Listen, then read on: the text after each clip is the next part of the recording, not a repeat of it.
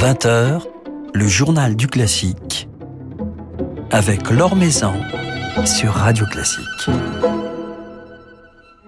Bonsoir à tous. C'est à l'une des plus prestigieuses institutions musicales françaises que nous nous intéresserons ce soir, l'École normale de musique de Paris, et cela en compagnie de son nouveau directeur, Simon Knockhart, qui en a pris les rênes en début d'année et entend bien développer l'aura de cet établissement centenaire où viennent se perfectionner des étudiants venus du monde entier. Et puis Emmanuel Giuliani du quotidien La Croix célébrera l'art vocal anglais, cet art vocal que l'on a pu apprécier il y a quelques jours lors des funérailles du prince Philippe.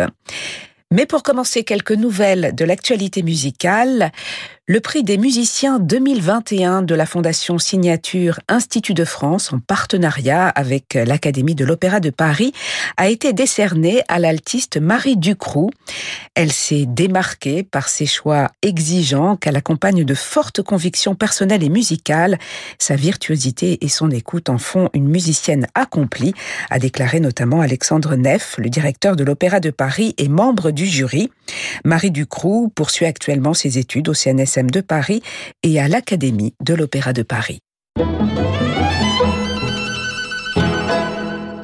Jessie Montgomery a été nommée compositrice en résidence de l'Orchestre symphonique de Chicago.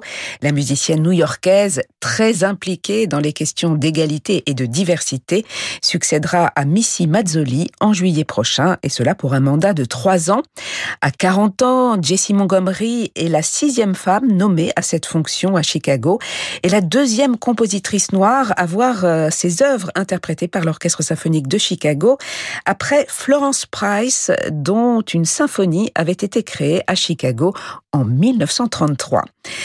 Philippe Gau vous en dresse le portrait dans un article publié par le site de Radio Classique. L'Or Maison sur Radio Classique. L'Orchestre national du Capitole de Toulouse se produira en concert demain à la Halle sous la baguette de Kazuki Yamada et en compagnie de la violoniste Baibas Kride qui jouera le concerto pour violon de Korngold. Également au programme de ce concert, Masques et Bergamasques de Forêt et la Symphonietta de Poulenc. Un concert à suivre demain soir à 20h sur les pages Facebook et la chaîne YouTube de l'orchestre.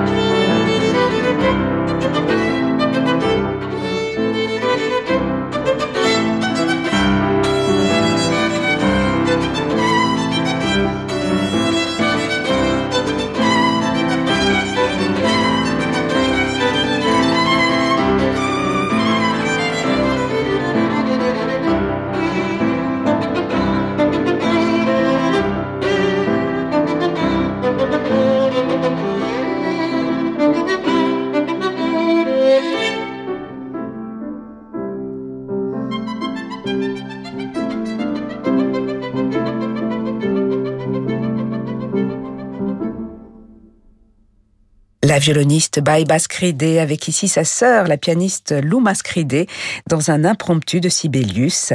Baibas Cride qui jouera donc le concerto de Korngold demain soir avec l'Orchestre national du Capitole de Toulouse et Kazuki Yamada. Maison sur Radio Classique. Notre invité ce soir, Simon Knockhart, le nouveau directeur de l'École normale de musique de Paris. Alors, comment s'installe-t-on dans une nouvelle fonction en pleine pandémie? Comment gérer l'activité d'une école malgré la crise? Et comment en préparer l'avenir? On écoute Simon Knockhart. Ce sont des mois euh, très intenses, évidemment, comme toujours euh, lors d'une prise de poste. Et puis c'est une maison euh, extrêmement riche que je connaissais déjà un peu, mais dont j'ai pu découvrir toutes les, les, facettes. Et comme vous le disiez, dans un contexte assez particulier. Alors cela dit, les responsables de l'école avaient déjà très très bien réagi depuis presque un an, et un certain nombre de mesures avaient été prises, ce qui fait que paradoxalement, l'école fonctionne presque normalement, je dirais. les cours individuels euh, ont lieu à l'école, euh, en présence. Un certain nombre de cours de musique de chambre, enfin jusqu'à deux personnes euh, pour respecter un protocole sanitaire très strict, ont lieu aussi à l'école. Et puis ont lieu en, distanciel tous les cours collectifs de solfège, d'histoire de la musique, d'analyse, de tout ce que vous voulez, grâce à un équipement qui avait été mis en place dès la première vague de, l'épidémie. Et donc, ce qui fait qu'en en fait, on suit tous les élèves et nous n'avons perdu entre grandes guillemets, que 80 élèves entre l'année dernière et cette année, sur un effectif de 650 ce qui est assez raisonnable. Et ce qu'il faut savoir, c'est que dès la première vague de, la pandémie, il y a 80% des élèves ont été suivis pendant euh, tous les mois du premier confinement. Donc, il y a eu très euh, peu de décrochage finalement. Donc il y a eu très peu de décrochage. Alors je ne vous cacherai pas que là, euh, j'espère que euh, les inscriptions qui commencent pour l'année prochaine ne vont pas fléchir à nouveau, ou en tout cas pas trop, parce que eh ben, c'est évidemment un équilibre fragile, ce genre d'institution entièrement privée, qui ne vit que par les, les, droits d'inscription, enfin les, les, droits de scolarité que paient les élèves, et puis grâce aussi au très généreux mécénat de, de personnes qui sont très impliquées à nos côtés. On y reviendra certainement alors c'est une école qui accueille énormément d'étudiants étrangers. Je crois que 75%, des élèves de l'école normale de musique euh, viennent de l'étranger. Ils ont pu venir tout de même en France ou, ou, suivre des, des, cours à distance. Comment cela s'est passé Alors, La grande majorité des élèves sont sur place. Évidemment, ceux qui étaient déjà sur place l'année dernière sont restés. Il y en a que très peu qui sont repartis. Et puis, dans les nouveaux, beaucoup ont pu arriver parce que ce qui nous a sauvés, c'est qu'au début de l'année euh, universitaire, on n'était pas sous confinement. Un certain nombre d'élèves ont dû suivre le début de l'année en cours euh, à distance, mais aujourd'hui, à quelques unités près, tout le monde est là, et à tel point que les concours qui vont commencer, les concours et examens de fin d'année, se tiennent en présence et de façon, à part une ou deux exceptions, mais sur 650 c'est pas mal, de façon quasi normale, ce qui est quand même un exploit.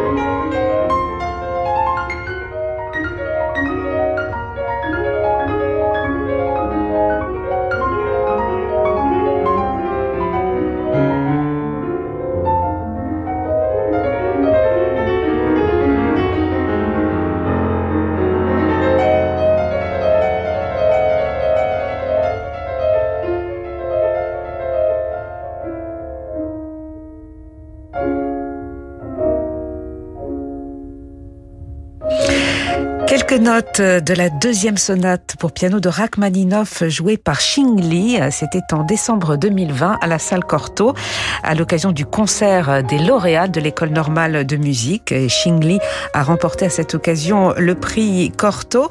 Alors Simon Knockhart, vous qui dirigez depuis quelques mois cette école normale de musique à Paris, vous arrivez à, maintenir, euh, en plus euh, des cours, une activité de concert pour ces musiciens. On écoutait euh, ici un extrait d'un concert donné à la salle Cortot. Vous disposez de cette merveilleuse salle, qui est quand même l'une des plus belles salles sur le plan acoustique de Paris pour la musique de chambre notamment. Vous avez pu faire jouer quelques grands musiciens pour des concerts diffusés en ligne. Alors c'est une des caractéristiques de, de l'école normale et de la salle Cortot, c'est le, le grand dynamisme et l'inventivité. Ce qui fait que dès le début de la pandémie, ont été mis en place un certain nombre de d'appareils pour pouvoir euh, assurer la continuité pédagogique d'une part, et puis nous avons tout de suite euh, équipé la salle Corto euh, de tout ce qu'il fallait en termes d'audiovisuel pour maintenir une activité, et nous avons passé un partenariat avec la plateforme Recital que maintenant les auditeurs, je pense, connaissent bien, pour assurer cette continuité.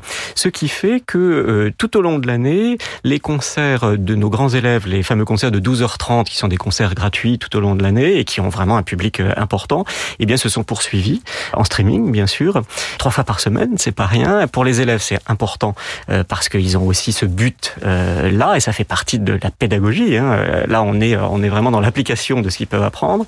Et puis avec des, des choses assez inattendues, c'est que comme vous le disiez, on a 75% d'élèves étrangers, beaucoup qui viennent de l'autre bout du monde et habituellement ils sont complètement coupés de leur famille, de leurs amis, etc. Et en fait là, ce qui est formidable, c'est que leur famille et leurs amis peuvent écouter et voir et revoir les concerts. Et il y a un autre lien qui se crée. Ce qui fait qu'en fait, on pense qu'on continuera à faire ces concerts en streaming.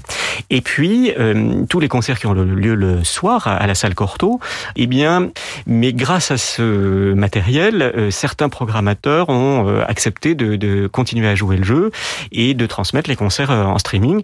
Et en fait, on a une activité, chaque semaine, il y a des concerts. Puis on, a eu d'autres choses sympathiques, c'est qu'on a pu accueillir des enregistrements.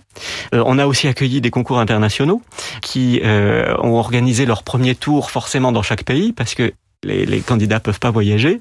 Et donc, on a accueilli plusieurs concours internationaux très prestigieux.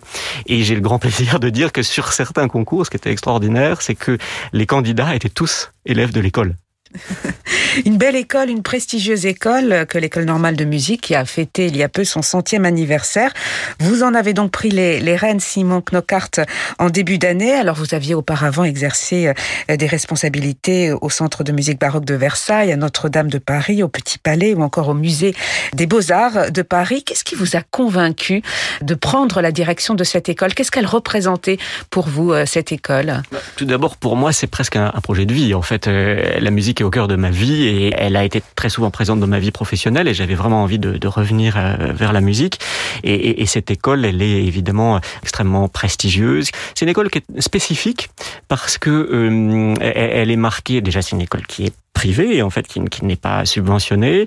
Elle est marquée par une grande liberté, liberté pédagogique, liberté au niveau des cursus. souvent, je, je dis qu'il y a presque autant de cursus que d'élèves, puisqu'on est capable d'adapter vraiment les cursus aux besoins de chaque élève.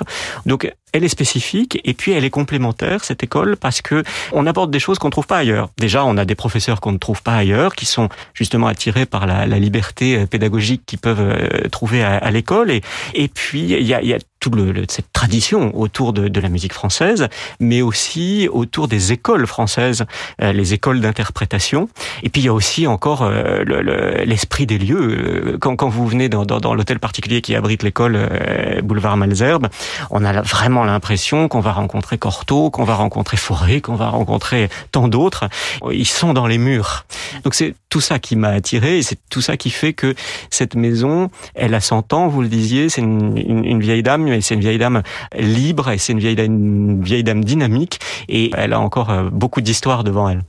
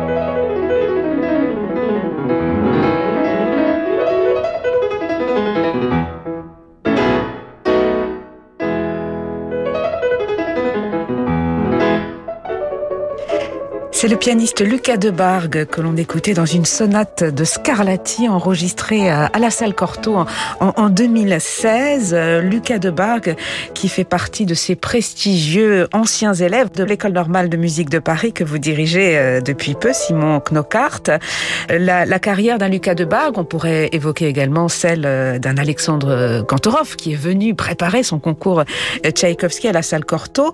On vient à l'école normale pour préparer de, de grands concours pour travailler avec des professeurs comme Rena Cherechevskaya, qui a, formé entre autres ces, deux grands pianistes. Oui, tout à fait. Je parlais de, de spécificité de l'école. Il y a ça. Alors, on, a différents niveaux. L'école est maintenant vraiment uniquement sur des niveaux supérieurs, hein, donc master, post-master. Mais il y a aussi cette préparation des grands concours internationaux avec des, professeurs fabuleux. On, on suit les élèves, on fait tout ce qu'on peut pour les accompagner dans leurs concours. On leur trouve des salles pour travailler, on leur, on leur trouve des orchestres pour qu'ils puissent préparer les épreuves avec orchestre. Euh, enfin, on fait vraiment tout pour eux. Et je pense que c'est ce qui fait qu'on a tant d'élèves euh, qu'on retrouve dans les grands concours internationaux. Alors, vous avez cité des noms euh, prestigieux de ces dernières années, mais enfin, il y, a, il y en a eu avant. C'est voilà. Ans, hein. Mais c'est ce qui fait vraiment, je dirais, la personnalité de, de l'école. C'est ce suivi très personnalisé des, des élèves. Et comment avez-vous envie de, de, faire évoluer euh, cette école, Simon Knockhart Puisque vous arrivez avec euh, l'envie de poursuivre, et, et bien évidemment, euh, cet héritage, cette tradition, mais avec aussi l'envie de, de, de, faire euh, évoluer peut-être certains, certains domaines en, en, particulier? Alors il est vrai que quand on prend la responsabilité d'une telle institution, on a déjà le poids de la, de la tradition et de l'histoire euh, sur les épaules. Donc l'idée, c'est déjà de se mettre dans la continuité de cette magnifique histoire, et puis d'assurer euh, l'existence de l'école pour les dizaines d'années qui viennent.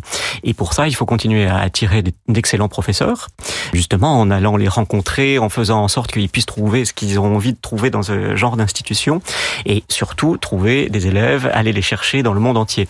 Peut-être de plus en plus d'ailleurs, aller les chercher. C'est ce que je disais, c'est que on est dans, un secteur euh, concurrentiel, pardon pour ces mots euh, un peu euh, sortis de leur contexte, mais il y a de plus en plus d'excellentes institutions d'enseignement supérieur de la musique dans le monde. Et donc, il faut que nous, on aille à la rencontre des élèves parce qu'on a plein de choses à proposer. Donc, le rayonnement de l'école euh, est un des axes sur lesquels je, je, veux travailler.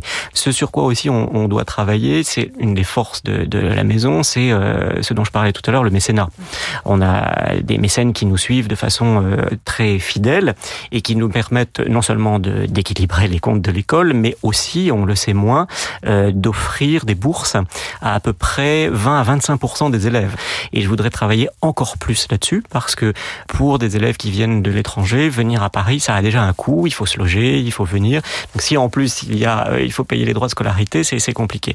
Et donc je voudrais euh, attirer encore plus de, de mécènes, euh, exactement, démocratiser. Et, et pour ça, il faut attirer encore plus de mécènes. Pour les attirer, il faut montrer justement tout ce qu'on fait de formidable euh, à l'école. Et il y a des pays comme le Japon euh, où l'école a une notoriété énorme. Il faut savoir que Corto avait une notoriété incroyable. Il y a même une île qui porte son nom euh, au Japon avec une salle de concert, etc. Alors que le nombre d'élèves japonais a plutôt tendance à décroître. Alors il y a différentes raisons à ça, mais il va falloir travailler justement pour maintenir ce, rayonnement international. Est-ce qu'il y a des nationalités qui sont plus représentées que d'autres à l'école normale? Aujourd'hui on a beaucoup d'élèves asiatiques. Aujourd'hui, je dirais le, le, le, nombre le plus important d'élèves étrangers, ce sont des ce sont des Chinois.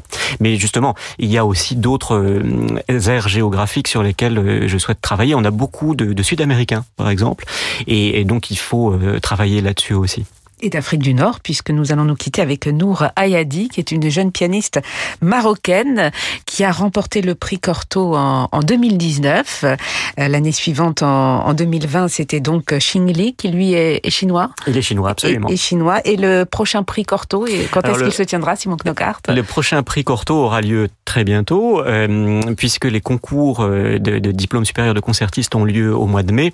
Et, et donc, euh, cette année universitaire, finalement, on aura deux série de concours et potentiellement un nouveau prix Corto. Je rappelle que c'est un prix qui est offert par un, un mécène très fidèle. Donc c'est un prix qui est assorti de l'enregistrement d'un disque et de toute une série de concerts. Mais parfois il n'est pas donné en fait. Donc on va voir. En fait, on saura ça au tout début du mois de mai. Voilà, donc euh, très prochainement, on va écouter celle qui a remporté euh, le prix Corto en 2019, Nour Ayadi, et qui donc a enregistré, grâce à ce prix Corto, un album euh, qui est sorti tout récemment, album enregistré Salle Corto. Hein. Absolument. Merci beaucoup Simon Knockhart d'avoir passé un moment avec nous. Merci à vous.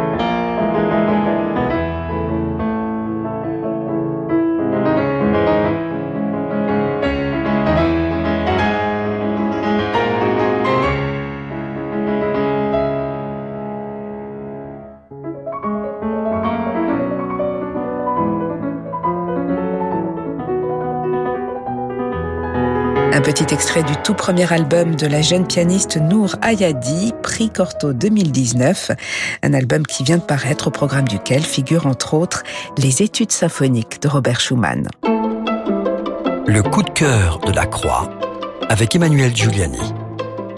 Bonsoir Emmanuel. Bonsoir Laure. Alors cette semaine, vous nous emmenez en Angleterre euh, sur les routes de l'excellence vocale anglaise. Avec un petit retour en arrière de quelques jours et cette cérémonie des obsèques du prince Philippe d'Édimbourg retransmise euh, sur toutes les télévisions samedi dernier et les mots de sobriété et élévation ont été abondamment et légitimement employés par les commentateurs et réduit à quatre voix l'ensemble musical qui en a assuré donc donc la partie musicale a largement contribué à ce climat de simplicité et de ferveur.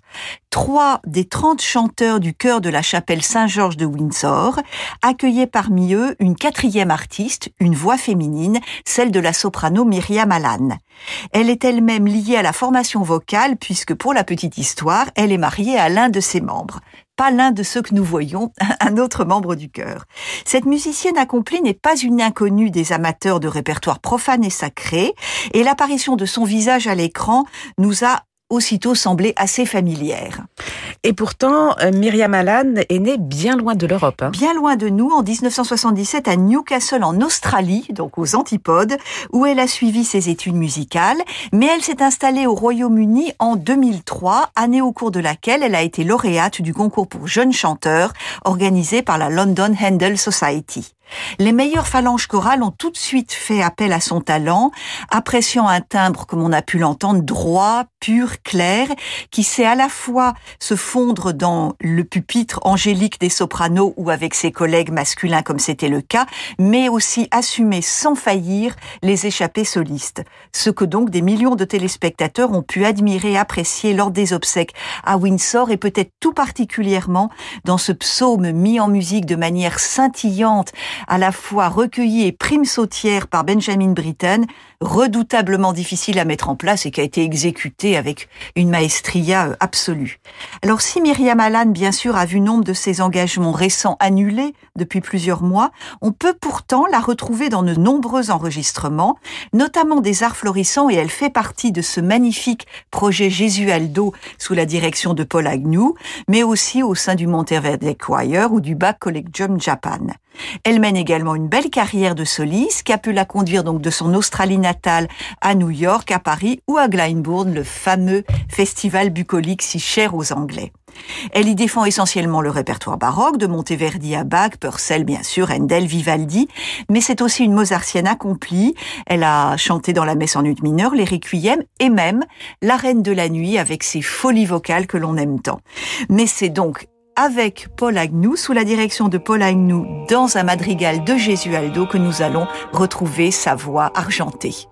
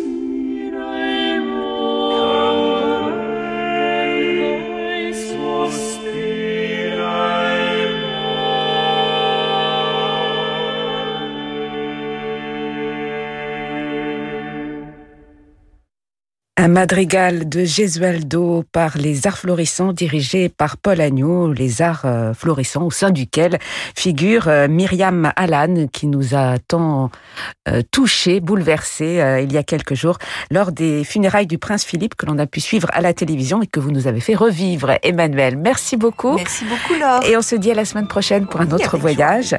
Quant à nous, demain nous serons avec Alexandre Bloch, le chef de l'Orchestre national de Lille. Un grand merci à Marie-Ange Carré Pour la réalisation de cette émission.